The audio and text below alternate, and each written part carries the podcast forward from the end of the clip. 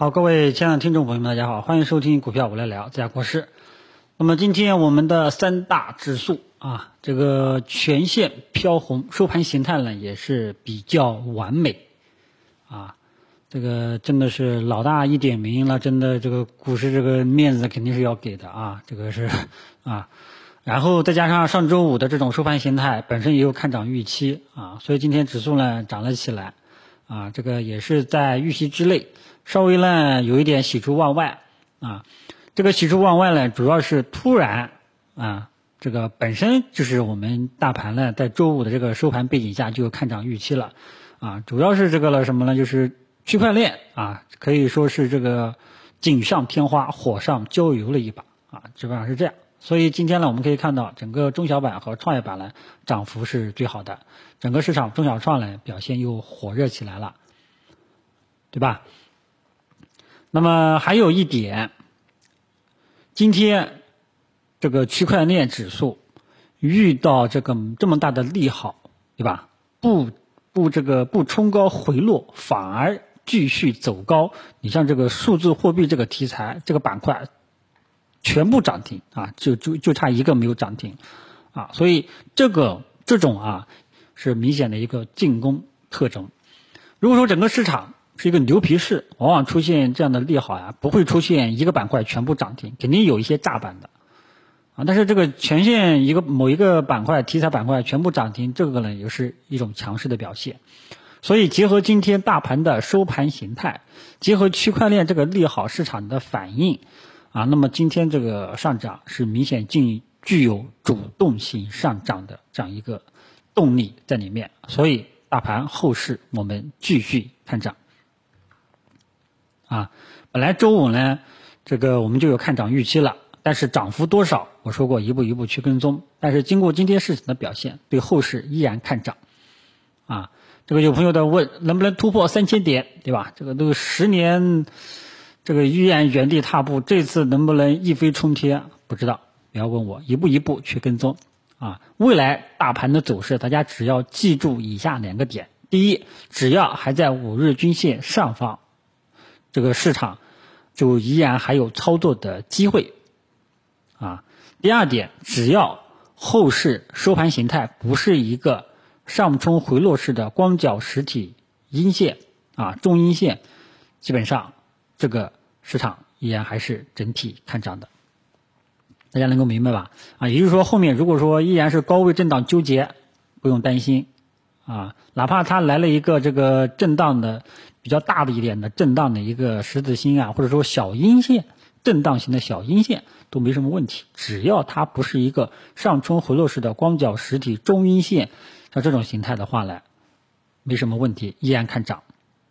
好吧？这个是技术形态，先给大家说一点，然后指标上，大家只要看一下这个指数能依然能够在五日均线上方运行，就没什么太大的问题。啊，这个大盘的趋势给大家做好跟踪，啊，那么剩下的就是我们这个大盘，既然我们都看涨了，对吧？剩下的呢，我们就要这个考虑去这个操作策略的问题。那么首先，区块链肯定有朋友去做了啊，整个周末呢都是区块链啊，但是呢，这个大家记住了，区块链是短期炒作啊，看看能够有几个涨停板。大家记住了，越到后面你会发现啊，越到后面，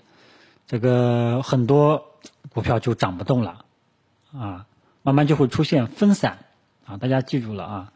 一旦你持有的区块链的股票没有继续封板涨停，啊，你就要开始考虑减持策略，啊，大家一定要记住啊，因为到后面，到明天肯定就有分化现象了。啊，就看你的这个标的到底正不正宗了，啊，这个正正不正宗？说实在话，有一些我们可以通过研究公司的基本面，研究这家公司的主营业务来判断，但是有一些我们还是得看市场他自己的选择，对吧？你像中国平安前期业绩暴涨这么多，咦，市场它反而低开，对吧？这个得，这个就是。现实，这个这个这这个就叫做理想与现实的差距，啊，理想我觉得这个标的是最正宗的，但是最终市场是否认可还要看市场的表现，啊，这就是理想与现实，所以大家呢就是要一定要结合着来看，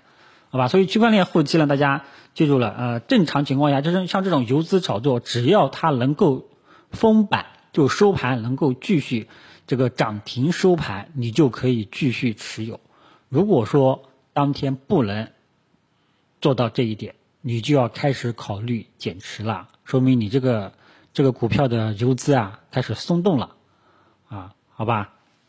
所以区块链跟大家讲一下，能够继续一字板的，那就是安心持有，啊，这波到底能够赚多少啊？祝大家好运，啊，然后其他的区块链呢也如愿带动了其他的科技类的板块，五 G 芯片软件今天基本上都起来了，啊，所以整个市场的这个温度啊也是非常的火热。啊，所以整个题材板块呢，整个市场呢，这个热度还是比较不错的。但是今天我们也能够明显感觉到，这个银行啊有点拖后腿啊。所以我们够这个今天基本上就是什么中小创拖着权重蓝筹在涨。因为以前我跟大家讲过啊，以前我跟大家讲过，上证五零现在前期在这个十月十八号走出一个头部形态之后呢，大家就要注意风险了。我让大家关注啊。未来到底是中小创拉动权重蓝筹，还是权重蓝筹拖累中小创？这个我以前跟大家讲过啊，不知道大家是否还记得？那么今天我们可以看到，可以说是中小创拖着权重蓝筹在往上走啊。那么后面大家还要继续跟踪这个表现啊。至于中小创这一波能够涨多少，我们一步一步去跟踪，目前来说都没什么问题。好吧，一旦出现问题了，国师会第一时间跟大家分享，啊，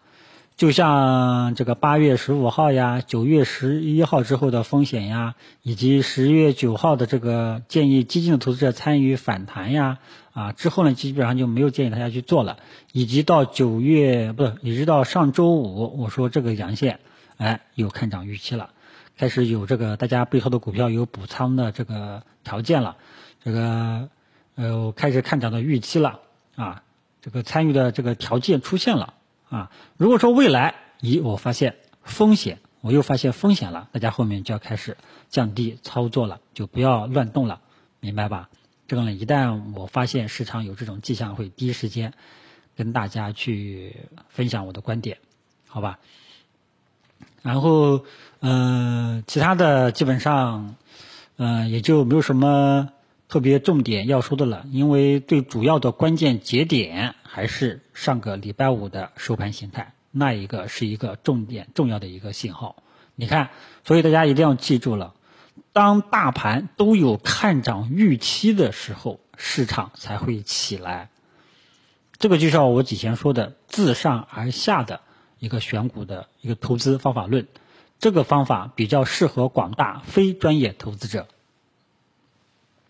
啊，因为这样的话呢，大环境有好的预期了，那么十只股票里面大概可能有很有可能有七八只股票会涨，这样呢，作为非专业投资者，你就可以大大提高赚钱的概率，啊，这样才是比较适合广大散户啊小白朋友，明白吧？所以你千万不要说，哎呀，大盘我都，